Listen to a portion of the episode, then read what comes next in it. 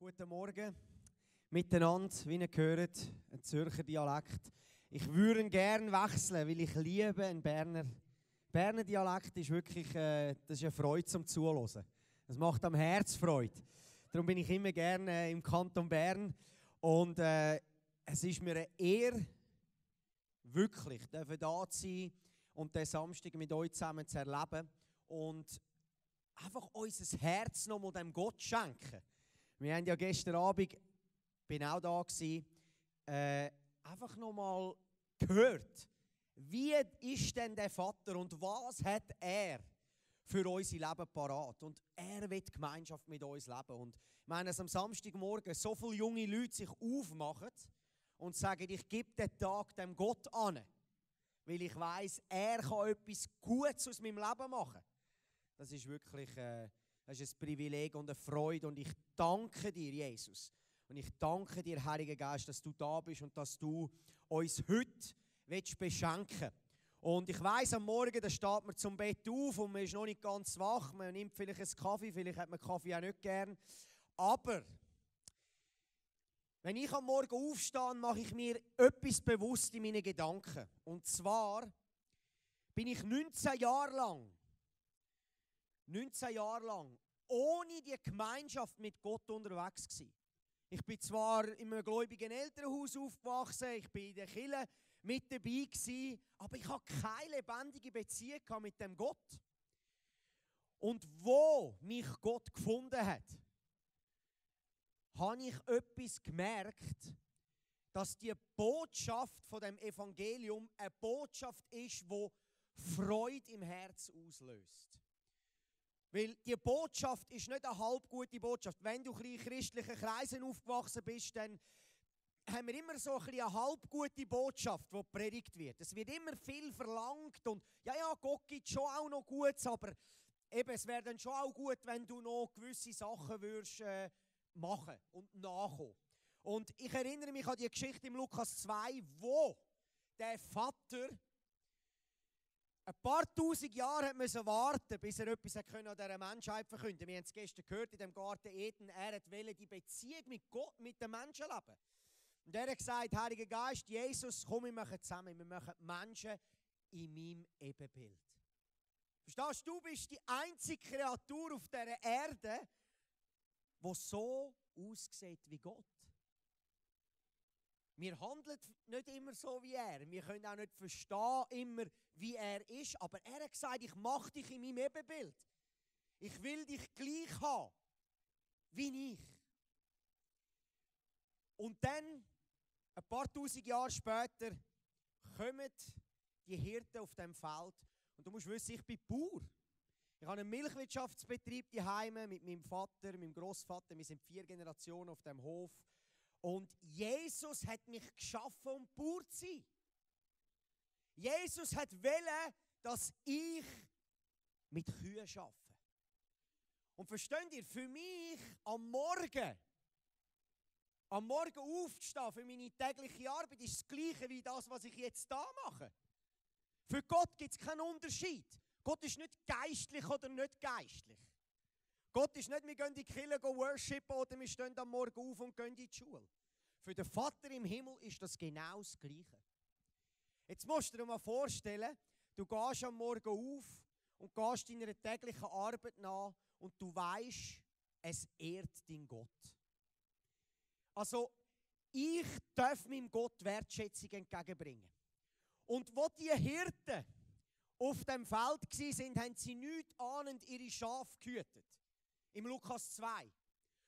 Und die Engel kommen und Gott macht eine riesige Szene. Der haut auf den Putz. Der sagt, ich bringe euch gute Botschaft. Freu kommt für alle Menschen. Heute ist euch der Retter geboren. Versteht ihr, wir können noch so gut arbeiten, aber der, der König ist, das ist Jesus Christus. Er hat den Tod besiegt. Und dann kommt die gute Botschaft. Und das Problem, wo wir oft haben, ist, dass wir eine halb gute Botschaft verkünden.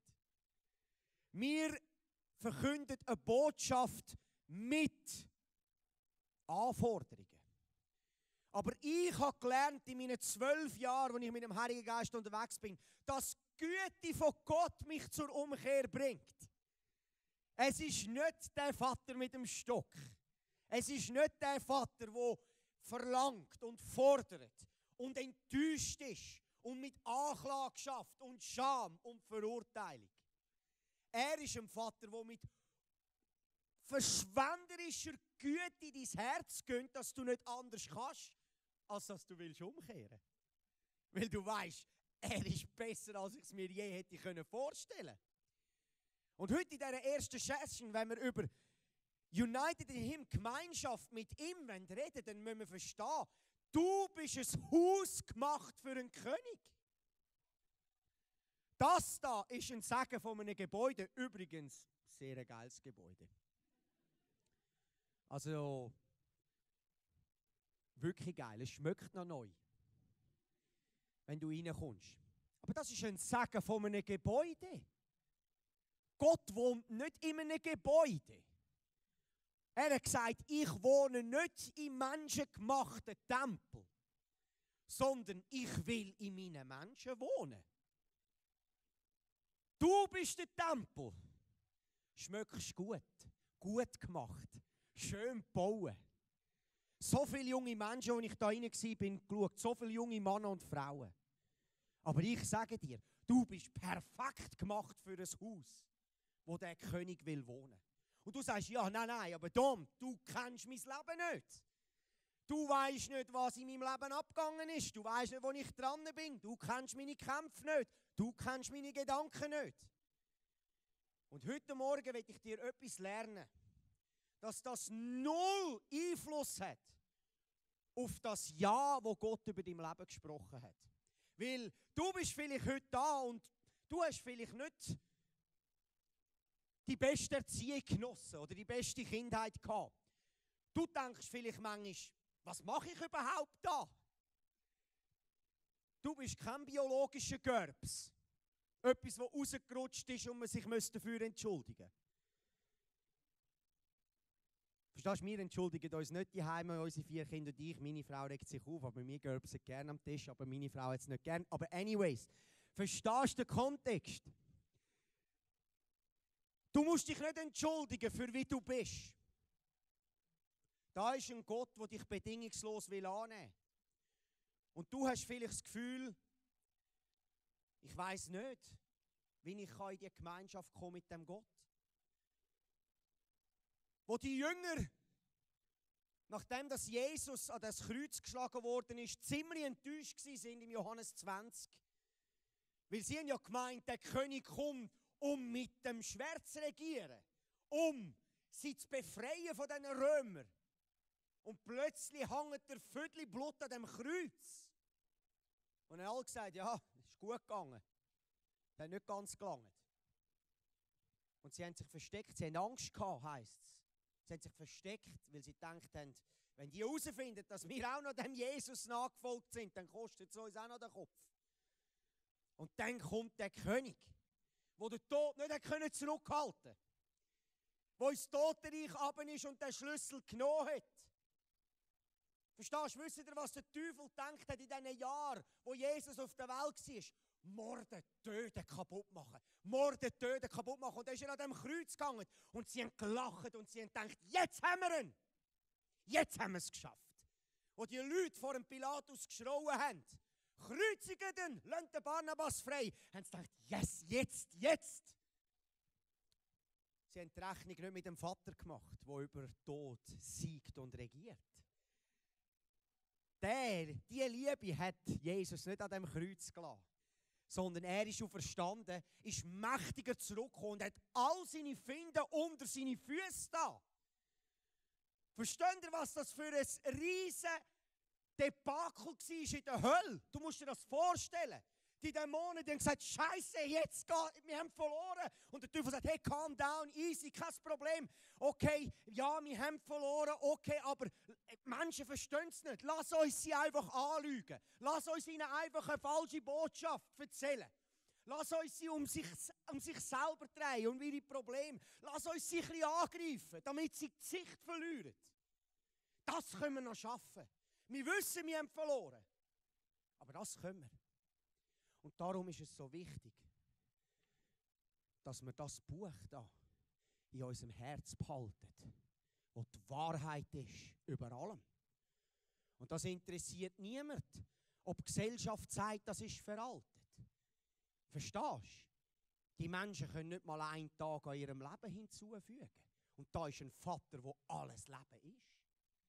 Und die Wahrheit, wo er gesagt hat, ist, er kommt zu diesen Jüngern, er geht ja nicht im Johannes 20, Jesus kommt nicht durch die Türen, er läuft durch die Wand. Lauft durch, dann bist du schon mal ein nervös. Hey, wo bist jetzt du reingekommen? Wir haben doch abgeschlossen. Und er schaut sie an. Und jetzt müsst ihr euch das mal vorstellen. Alle haben sie verlassen, bis auf einen. Aber alle haben gewusst, eigentlich, wo es darauf angekommen ist, bin ich davon gesäckelt. Ich bin drei Jahre mit Jesus unterwegs, aber wo es darauf ist, bin ich nicht zu ihm gestanden. Wie wird er echt reagieren? Ist recht verrückt. Meint er es nicht mehr gut mit mir? Wollt er zuerst noch eine Bestätigung? Oder so ein eine Probezeit? Der Jesus schaut diesen Jüngern in die Augen und sagt, Friede mit euch. Friede mit euch. So wie der Vater mich gesendet hat, so sende ich euch. Was für eine Aussage von einem König, der bodenlos enttäuscht sein Drei Jahre investiert in Jüngerschaft. Und alle laufen davon. Und das Einzige, was die Liebe kann sagen ist, Friede mit euch. Was für ein König! An dem Kreuz, wo er angeschlagen worden ist, ein paar Tage voran. Allen Gemeinden hat verloren. Hat nur Gutes da, hat alle Menschen geliebt, hat jedem Mensch Freiheit gebracht, der zu ihm kam, hat jede Krankheit geheilt. Nur Gutes da, multipliziert, ermutigt. Das Einzige, was er gemacht hat. Und sie sagen, kreuzigen den. Der einzige Mensch, der am meisten zu Unrecht sein Leben gelassen hat, war Jesus. Und was kann er sagen an dem Kreuz? Vater, vergib ihnen. Sie wissen nicht, was sie tun. Das ist ein Vorbild, Freunde, heute Morgen. Das ist der König, der in deinem Herz will Wohnung nehmen Und er hat den ganzen Weg gemacht. Er hat den Weg gemacht in die Gerechtigkeit. Im Kolosser 1 lesen wir einen von meinen absoluten Lieblingsversen. Vers 20 bis 23. Durch ihn, also durch Jesus, hat er alles mit sich selbst versöhnt Hey, hey, hey. Nicht nur Christen. Die ganze Schöpfung hat Jesus versöhnt. Jetzt liegt es an uns, Ja zu sagen zu ihm. Er hat den Weg gemacht. Er ist den ganzen Weg gegangen. Durch sein Blut am Kreuz schloss er Frieden mit allem, was im Himmel und auf der Erde ist. Darin seid auch ihr eingeschlossen. Obwohl ihr früher so weit von Gott entfernt wart, Ihr wart seine Feinde und eure bösen Gedanken und Taten trennten euch von ihm. Doch nun hat er euch wieder zu seinen Freunden gemacht. Hast du dich gut angestrengt oder sagt Schrift, er hat dich wieder zu seinen Freunden gemacht? Es ist seine Aktion nicht deine. Seine Aktion, dich wieder in die Gemeinschaft zu holen. Durch seinen Tod am Kreuz in menschlicher Gestalt hat er euch mit sich versöhnt, um euch wieder in die Gegenwart Gottes zurückzuholen und euch heilig und makellos vor sich hinzustellen. In anderen Übersetzungen heißt es ohne Fehl und Tadel. Kannst du dir vorstellen, dass wenn Gott dich anschaut, dass er dich makellos sieht? Ja, aber Tom, du weißt nicht, was ich noch alles in meinem Leben habe, was nicht stimmt. Halt! Glaubst du das, was er sagt, oder glaubst du das, was deine Gedanken dir selber sagen? Will, wir lesen weiter. Du willst ja gerne etwas machen in der Schweiz. Vers 23. Ihr müsst allerdings an dieser Wahrheit festhalten und euren Glauben bewahren. Wenn du wüsstest, als ich 19 war, was ich alles für Probleme hatte in meinem Leben, was für Süchte ich zu kämpfen hatte, wie wir alle kennen, Alkohol, Pornografie, Kiffen, all das Zeugs. Und ich habe probiert, frei zu werden. ich habe es nicht geschafft. Und sobald ich verstanden habe, wie Gott mich sieht, nämlich nicht als Sünder, du bist kein Sünder mehr. Die Bibel sagt, du bist ein Heiliger. Ja, aber Dom, du kannst doch nicht sagen, du bist ein Heiliger. Äh, bist denn du perfekt? Du verstehst nicht, nur dass du die Fähigkeit hast, eine Sünde zu begehen, macht dich noch lange nicht zu einem Sünder. Du bist ein Heiliger. Du bist heilig vor Gott. Und wenn du anfängst,